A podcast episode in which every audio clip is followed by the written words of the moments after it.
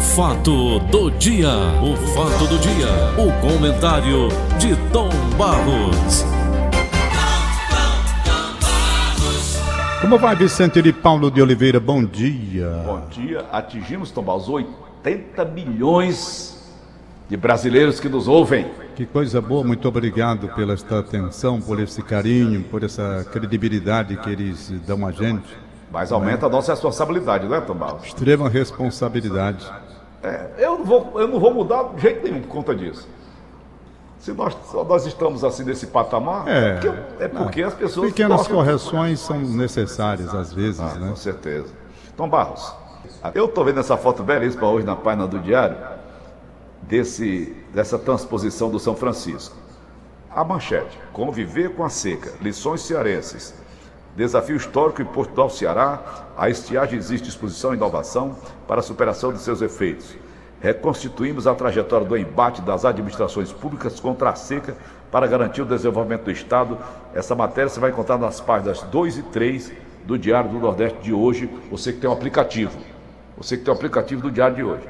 Então, Tom, nós nordestinos, eu, você, nós, nós vivemos essa luta já há quantos e quantos anos? Eu lembro do pai de Andrade, deputado federal, já falava na transposição de São Francisco.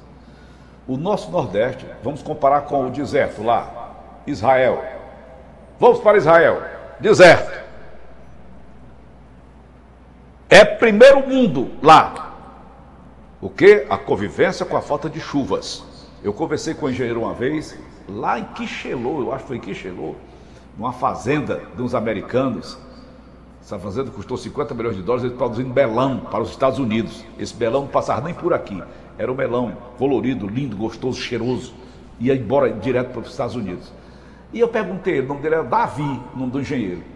Eu disse, doutor Davi, como é lá na sua terra, lá em Israel? Ele disse, Paulo, vocês aqui vivem nadando em água, chuva. Lá nós temos por ano 26 milímetros de chuvas. Só que nós aproveitamos todos, até o orvalho nós aproveitamos. Ô Tom, por que, que o Nordeste ficou para trás? Por, o que foi que foram os políticos, for- for- foram administrações é, fraudulentas, administrações que não sabiam de coisa nenhuma para fazer o nosso desenvolvimento. Como é que você analisa, Dizem você que já foi dono, inclusive, dizem do programa Nordeste Rural? questão da seca foi muito utilizada pela política, não é? Perversa. Para eleições, entendeu? Era um instrumento usado. Eu acredito que faltou, na verdade, uma aplicação melhor das nossas autoridades públicas, no sentido de acabar com a seca na nossa região. Demorou muito. Nós tivemos que esperar quantos anos? Com o anel ou sem o anel que você falou aí, a verdade é que houve muito sofrimento. Pessoas que saíam daqui, me lembro da, da seca de 1958, que ficou mais marcada na minha O êxodo, não foi tão êxodo? grande 58, não falo nem naquela seca do 15, né, da Raquel Da de Queiroz, Raquel de que Queiroz. conta essa história como aconteceu, de tanto sofrimento. A verdade é que a seca, ela maltratou a região demais e ainda maltrata, né, Paulo? Ainda maltrata. Maltrata demais. Vidas secas de Graciliano Ramos, eu lembro demais, lendo na faculdade, todo aquele sofrimento.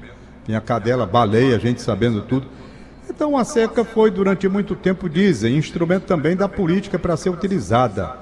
E o dinheiro vinha e o dinheiro era desviado, né? Muita gente diz isso. Eu não sei, honestamente, como essa coisa funcionava, não. Eu sei que o dinheiro vinha e a turma se aproveitava do dinheiro, aplicava um pouco e o resto era desviado.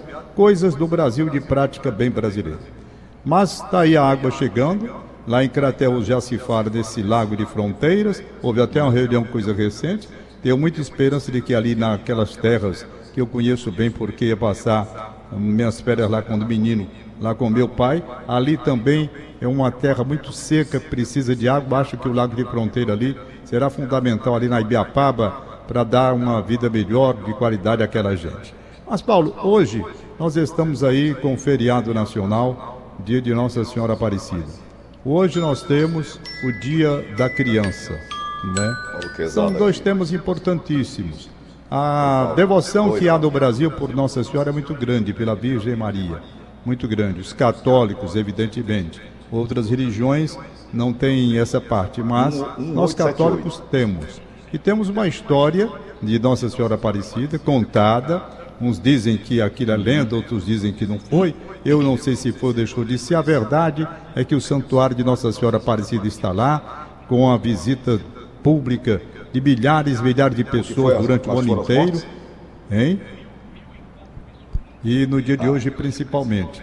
Então, a Virgem Maria tem um papel muito importante na vida católica, na vida da religião cristã, pelo que ela foi, não é? Pelo que ela foi. Afinal de contas, mãe de Jesus. Rapaz, uma missão muito grande que foi dada. E o Brasil tem essa de ter feito esse fato dos pescadores terem encontrado a imagem lá. Perfeito? Primeiro o corpo, depois a cabeça, juntar, e aí começou uma devoção pequena e foi crescendo até se transformar no que é hoje. Então, nosso respeito à Virgem Maria. Com... Diga, Paulinho. O Jeová, que estava falando comigo era o Paulo Quezada, a grande seca, Tom, foi em 1878.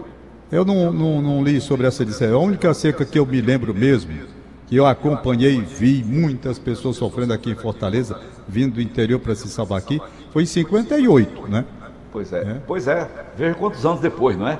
É. A grande seca, segundo Paulo Quezado, estava aqui comigo conversando. Paulo Quezado foi... é um historiador, rapaz. Ele deu um baile domingo no programa Conversa com o Tom, tudo, falando sobre Antônio Diogo, Antônio uhum. Justa, enfim, aquela comunidade lá que acolhia os leprosos, né? Na época, na década de 50 principalmente. Paulo Quezado é um historiador, né? É, é advogado época, brilhante e historiador. 1878 para 1879 morreram milhares de, de cearenses, fortalezenses, vítimas de cólera. Olha aí. É. Vítimas de cólera, inclusive Caio Prado, que era o presidente do Ceará. Não é do, do time, não. Naquela época tinha governador, era o presidente, né? Foi bem. Morreu também vítima de cólera. O próprio é. governador do estado na época. É. Então, Rapaz. Paulo, temos hoje essa reverência com as várias igrejas. Sim, Tom, vou falar em reverência. Eu lembro jovamente comentando sobre Nossa Senhora Aparecida essa santinha, moreninha, era sido esculpida por escravos. Porque os escravos africanos que vinham para o Brasil na época, Tom, Jesus para ele era negro, para eles, né? Era negro, Nossa Senhora era negra. A imagem e a cor deles, né? a imagem e a semelhança deles. E assim eles esculpiam essas estátuas. A história é muito bonita, ela vai, ela, ela é muito profunda, e você está levantando essa questão. Então, muita gente me pergunta: por que Nossa Senhora Aparecida era tão moreninha? Ela era moreninha porque os escravos esculpiam as imagens de santos da época, a cor deles. E a reverência é muito grande. No dia como hoje, então, faleceu uma amiga da minha filha, Savana, vítima de problemas pulmonares lá em São Paulo. O corpo vai ser trasladado daqui a pouco de lá para cá jovem ainda, amiga pessoal da minha filha, e nos deixou uma tristeza muito grande, vítima de problemas dos pulmões. Ela pegou uma tosse e não era tuberculose, foi uma bactéria que invadiu os pulmões dela. A Virgínia, casada com o Gilberto, empresária aqui em Fortaleza, no setor de segurança é, eletrônica. Esse rapaz já gastou os cabelos que tem na cabeça, está ficando careca e agora pela manhã, pela madrugada, a Virgínia nos deixou. Deixou uma filhinha de três anos de idade, louca pela mãe. Rapaz, eu me comovi quando a Savana passou aqui a informação para mim. Então ela está lá em São Paulo ainda, vão passar pela igreja de Aparecida e de lá transferido para Fortaleza. Mas, voltando hoje, esse dia, Tom, não é um dia, não é feriado nacional, né, Tomás? É feriado nacional, sim. É? É. É feriado nacional. Hum. É, o dia de hoje é um feriado nacional.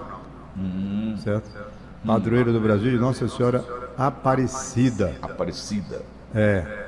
Hum. Pela lei, olha, pela lei número 6.802, de 30 de junho de 1980, foi hum. decretado oficialmente feriado, dia 12 de outubro, dedicando-se este a, a, devoção a Nossa Senhora. Tá certo? Hum. Então, também nesta lei, a República Federativa do Brasil reconhece oficialmente Nossa Senhora Aparecida como padroeira do Brasil. Isso é. foi de 30 de junho de 1980. Mas algumas facções religiosas não concordam, não. Não. Vamos separar as coisas, não é? Separa, Vamos vai. separar as coisas. As religiões, os evangélicos, eles respeitam Nossa Senhora como mãe de Jesus mas não tem essa devoção que os católicos têm. Isso. Eles não são contra Eles são contra porque eles entendem que nós, nós estamos praticando a idolatria com relação à imagem de Nossa Senhora, essa situação desviando até o foco. Então eles são contra isso. Mas eles não são contra a Virgem Maria. Nem poderiam ser. Porque na Bíblia. Que Mas é já uma teve pastor chutando a cabeça da santa, da, não, da imagem. ali, Paulo, não vamos confundir as coisas, né? Ali é um louco, é um maluco, é um radical, perfeito? Um cara que não respeita a religião alheia é um radical e faz uma coisa daquela, chuta uma santa diante da televisão, uma imagem que é venerada pela, por uma outra religião que é a religião católica, é o desrespeito. O cara que não respeita uma outra religião, ele não está cumprindo nem o evangelho. Porque é o que diz o evangelho. Amai os vossos inimigos, não é? O cara tem ódio até do outro que é cristão, porque não é da religião dele, ele está praticando o que Deus mandou, o que Jesus mandou, digo melhor. Não é? Amai-vos uns aos outros. Então você pega, vai amar como? Chutando uma imagem porque é contra aquilo, você é de outra religião. Então ali é outra história. Vamos dividir os pastores equilibrados, que sabem ter o espírito ecumênico, conviver com as diferenças de religiões e seguir em frente com a pregação cristã, daqueles pastores e radicais de lado a lado. Toda pessoa religiosa radical traz um prejuízo muito grande para a religião. Há católicos radicais que eu conheço e há católicos e há protestantes evangélicos radicais também que eu conheço. Desses eu quero distância, porque não tem como conversar. Você não pode conversar com uma pessoa que é radical. Não é? Eu gosto de conviver com as que têm o espírito ecumênico, de respeitar as religiões. Nós da Igreja Católica, nós não praticamos a idolatria dentro da nossa visão, da nossa interpretação. Tá certo? Nós não praticamos a idolatria. Não há nenhuma preocupação com isso. Por quê? Porque nós entendemos que a imagem é simplesmente uma representação. Ali não está Nossa Senhora, não está Jesus Cristo, está um pedaço de papel, um pedaço de, de, de ferro, ou de bronze, ou de cimento, seja lá do que for. Apenas com a figura de uma pessoa que existiu como a Virgem Maria, Jesus Cristo. Então estaria uma representação, não é? Uma representação. Mas ali aquela imagem não obra milagre. As pessoas devem saber disso, que ali está uma representação e você respeita, você venera, né? É uma simbologia, né, Tomás? É, Hein? isso? É uma simbologia? É, rapaz, é, uma- é um retrato do seu filho que você tem e guarda de lembrança na É. sua carteira. Ali você tem uma representação, uma imagem de respeito que você tem, como a imagem do Cristo Redentor. Então, isso é uma parte da Igreja Católica, né? Igreja Católica. Os evangélicos acham que nós praticamos. Bom, é o direito deles. Eles interpretam a maneira deles. E a gente tem que respeitar a interpretação deles. Pronto, eles entendem assim e pronto. Agora, eu não entendo e sou católico por isso. Eu já fui chamado muitas vezes para ir à igreja evangélica e vou. Muitas vezes compareço a atos que me chamam lá, vejo, respeito tudo que eles fazem. Agora, jamais eu serei evangélico na minha vida. Dentro desse sentido de participar da interpretação deles. Por quê? Primeiro, lá não tem a Eucaristia. Sabe? Na Igreja Católica tem. E eu me prendo muito a isso, a questão da Eucaristia. Então jamais eu poderei ser um- uma pessoa integrante de uma igreja evangélica, já que lá não tem a Euca- a Eucaristia. Perfeito? Eu sou um devoto de Nossa Senhora de Nazaré. O nome da minha irmã é Nazaré, inclusive. Lá eles entendem como idolatria, então eu sou católico praticante e respeito os evangélicos, tanto assim que no programa que eu faço, eu abri um espaço de 10 minutos que tem tido uma repercussão muito grande, que é a participação da Lilian Cordeiro com a mensagem evangélica do dia. É porque meu espírito é ecumênico. Então, porque eu sou católico, eu não vou permitir no meu programa, meu não, da Rádio Verdes Mares, o programa não é meu, da Rádio Verdes Mares, uma, uma, uma mensagem bonita, como a Lilian Cordeiro apresenta todos os domingos, mensagem evangélica, nós devemos acabar com essas diferenças, esses malucos que radicalizam as coisas e separam as pessoas e as religiões. Tem nada a ver. O sujeito está chutando imagem de Nossa Senhora de um desrespeito muito grande. Isso não é cristão. Cara que chuta a imagem de Nossa Senhora, ou outra imagem qualquer, porque não concorda, ele não é cristão. Ele é um louco, ele é um radical. É um porque talibã. se cristão ele fosse, ele sabia respeitar as diferenças. É um Não talibã. Mas é, não é Não tem um assim. doido que explodia o Cristo Redentor, Tom? Não, não foi assim não. Não? Não, não foi assim não. Ele, Não eu, eu vi, eu vi acompanhava. Esse rapaz, eu não recordo mais o nome dele, ele. É militante ele- político? Não, ele falava sobre religião, tinha um programa sobre religião. E eu até que acompanho, porque eu escuto programa evangélico quando eu vejo que o, quem está pregando está pregando a palavra cristã sem preconceitos e sem diferenças. Quando eu vejo piadinhas, indiferenças com a outra religião, já mudo. Pois bem, e eu acompanhava o cara até que tinha uma boa formação. Quando foi um dia, eu acho que ele surtou. Tem a impressão que ele doidou, sei lá que já foi que deu naquele homem. Era até que pregava direitinho, ele Foi falava Satanás. bem. Aí nesse dia, rapaz, ele estava havendo uma enchente no Rio de Janeiro lá, aquela água danada, tal, povo morrendo e tal. E ele cismou do tempo. Isso eu ouvi, não me disseram não. Ele cismou do tempo e começou a dizer que aquilo era um castigo no Rio de Janeiro por conta da imagem de Jesus Cristo lá no Corcovado, que temos que destruir, tirar aquela imagem da lá, que toda desgraça está acontecendo no Rio de Janeiro é por conta dessa idolatria. Aí disparou o canhão dele contra a Igreja Católica e mandando, querendo mudar o nome do estado de São Paulo, mandando tirar o nome de São Luís, tudo, tinha que mudar Santa Catarina, tudo. Quer dizer, o cara surtou, poxa. O cara surtou. Aquilo não é o pensamento dos evangélicos. Aquilo é um pensamento próprio dele, radical. Então não mistura as coisas. Os evangélicos eu respeito e tem uma convivência muito boa. Tanto assim que, repito, no programa que eu apresento, eu criei um espaço para a mensagem evangélica. Não é? Então é assim que a gente deve trabalhar, respeitando. Nós católicos temos a Eucaristia, temos a Virgem Maria, tudo, e temos essa veneração. Não é? Eles não têm. Sim, qual é o problema? Eles não têm, a gente respeita, e eu compareço lá e vou quando me chamam. Agora, não gosto quando chegam aqueles camaradas querendo mudar a religião da gente. Aí eu não gosto. Aí eu pulo fora. Né? Um- uma pessoa que tem a experiência de 74 anos, li sobre um bocado de religião, eu vou mudar de religião? É porque fulano vem dizer que é assim, que é isso. Eu não tenho convicção durante esses anos toda da minha vida. Li sobre espiritismo, li sobre a igreja mormon, eu li sobre testemunho de Jeová, eu li sobre um bocado de religião aí para saber o que cada igreja adventista, entendeu? E pronto. Então é Ô, assim. Tom. Hoje? Para encerrar, naquela época de Nero, Nero, o último dos imperadores mais cruéis de Roma, eles crucificavam, eles eh, eh, botavam cristãos em praça pública pendurado em postes, servindo de tocha à noite. Nero fazia isso.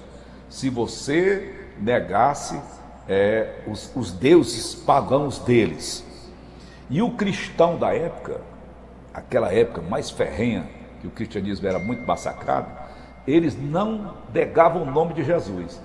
Você, um dia de hoje, então você negaria o nome de Jesus por outra religião, mesmo Não vai sabendo que ia negar o nome de morrer? Jesus, rapaz. Quem é cristão não nega o nome de Jesus. Quem é cristão não vai negar nunca. Negar por quê? Porque alguém vai querer lhe impor? O talibã vai chegar aqui, você vai negar o nome de Jesus, você vai morrer, mas não nega. Não nega. Mesmo correndo o risco de morrer. Morre, morre, mas não nega. Tá Entendeu? Mas pode matar, mas não, não, não nego. Aí vai ser assim do jeito que eu penso. Entendeu? E pronto. E os cristãos, todos que morreram, têm essa convicção. Negar por quê? Porque o seu fulano quer, eu vou negar para poder escapar da morte. Escapar da morte. Morrer, rapaz, nós vamos morrer um dia. Sabe? E quem já está nessa faixa de idade da gente aqui, não tem muito tempo pela frente, não. Então, tanto não. faz. Tem. Sabe? Não existe isso. Para terminar, Ah. enquanto houver uma criança nas ruas do Brasil pedindo esmola, nas esquinas, nos sinais, eu não verei o dia da criança como o dia da criança deve ser. Certo. Sabe? Machuca, maltrata. Sempre que eu vejo uma criança num semáforo, eu lembro logo dos meus filhos. Eu digo, meu Deus, e se eu tivesse visto meus filhos assim, no meio da rua, pedindo esmola, que futuro! Que futuro! Então, esta nossa nação, seja lá que, que governo for, de esquerda, de direita, seja lá, já, já houve governo de todo jeito aqui, e tem crianças no meio da rua até hoje. Então, que dia da criança? Pode sair hoje que você vai ver um bocado de criança no meio da rua aí, É verdade. sabe? Então, é, é, o Chico Alves. Tem os aproveitadores também das crianças, Tom Barros, a gente vê Tem, também. Né? tem, claro que Tem. tem. E Tem. como tem? Tem o mercado das crianças. Tem, isso é discutível. Tem. Mas cabas dói. Então, para mim, dia da criança, enquanto tiver criança passando fome, ir no meio da rua sem ser com a infância digna, que, do- que deve ser, para mim, não tem essa história. é uma vergonha, é uma chaga pro Brasil. Sabe, é uma vergonha pro Brasil. Uma vergonha. E bote vergonha nisso. Criança é para estar tá sendo bem tratada, rapaz. Criança é para ter todo o apoio em todos os segmentos, para crescer dentro daquela base, sabe? Mas as crianças são jogadas aí no meio da rua, como eu vejo. Uns, rapaz, coitado, eu vejo aqui tentando ganhar um dinheirinho. Criança, criança mesmo, né? Fazendo aqueles negócios de circo, marabarismo, tal, para ganhar um dinheirinho, se expondo ali no meio da rua em tempo de morrer atropelado. Eu não gosto, rapaz, eu sinto, eu, eu, eu, eu, eu me sinto uma amargura muito grande quando vejo aquilo. Eu fico envergonhado desse país chamado Brasil. Vergonhado, morro de vergonha. Morro de vergonha. Também. Vamos aos aniversariantes do dia. Uhum. É... Evenil de Benevides, irmão do Edilão de Benevides. Parabéns para ele. Certo? Uhum. Um abração para ele. Uhum. Abraçar hoje, dia da criança, a minha querida fã, a Maria Giovana. Maria Giovana tem sete anos de idade, acompanha a gente nesse horário. Um é uma criança encantadora que eu já levei para o estúdio e você entrevistou. Lá do Itapé Sul. Hein? Lá do Itapé Sul, ela. Quem? A Maria Giovana. Não. É aquela Ita... não do Itapé Sul? Não, não. Maria Giovana mora aqui em Fortaleza, rapaz. A poetisa? Não, rapaz. Aquela dali é a Sami Abreu. A Sami Abreu. Foi aqui um abraço para ela também. É, a Sami Abreu. Acho que a Sami Abreu deve ter aí. Não sei quantos anos a Sami tem hoje, não. Não sei se tem 11, não sei. Uhum. A Maria Giovana, ela tem 7 anos de idade. Certo. Eu tive sábado retrasado, tive lá com o Márcio, na casa da avó dela também. Tá e certo. hoje vou dar meu abraço. Abraçar a Joana, neta da minha irmã, que é uma criança. Miguel, também neto da minha irmã criança, e a minha neta, a Bianca, né? a Bianca netinha também criança, são as crianças.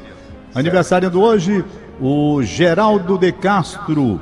Aliás, foi ontem o aniversário dele, 94 anos. Geraldinho, um abraço para você, rapaz. O Lessa esqueceu de botar o aniversário ontem, mas está botando hoje com atraso hoje. Meu querido amigo Lessa da Receita Federal. Então, ele mora no bairro Edson Queiroz, o Geraldo de Castro. Foi uma festa ontem. Lá o Lessa teve com feijoada e cerveja participando da comemoração. Geraldo, saúde, meu irmão, paz, felicidade. Josefa Santos, lá ela é secretária do Antônio Viana. Josefa, um abraço para você. Eu não é. sei se tem alguma mensagem aqui no é a secretária do, do Eudilson Oliveira, Tom Balzé, é a nossa ouvinte assídua, eu não estou lembrando o nome dela. Quem é? A secretária do Eunice Oliveira, rapaz. Então um abraço para ela, que ela se comunique. A secretária né, do Lar, do Lar aqui em Fortaleza. Beleza. Então, deixa eu ver aqui. É... Manda. Deixa eu ver aqui, cadê São os aniversários do programa Cola Verde hoje. Perto. A Inês Cabral.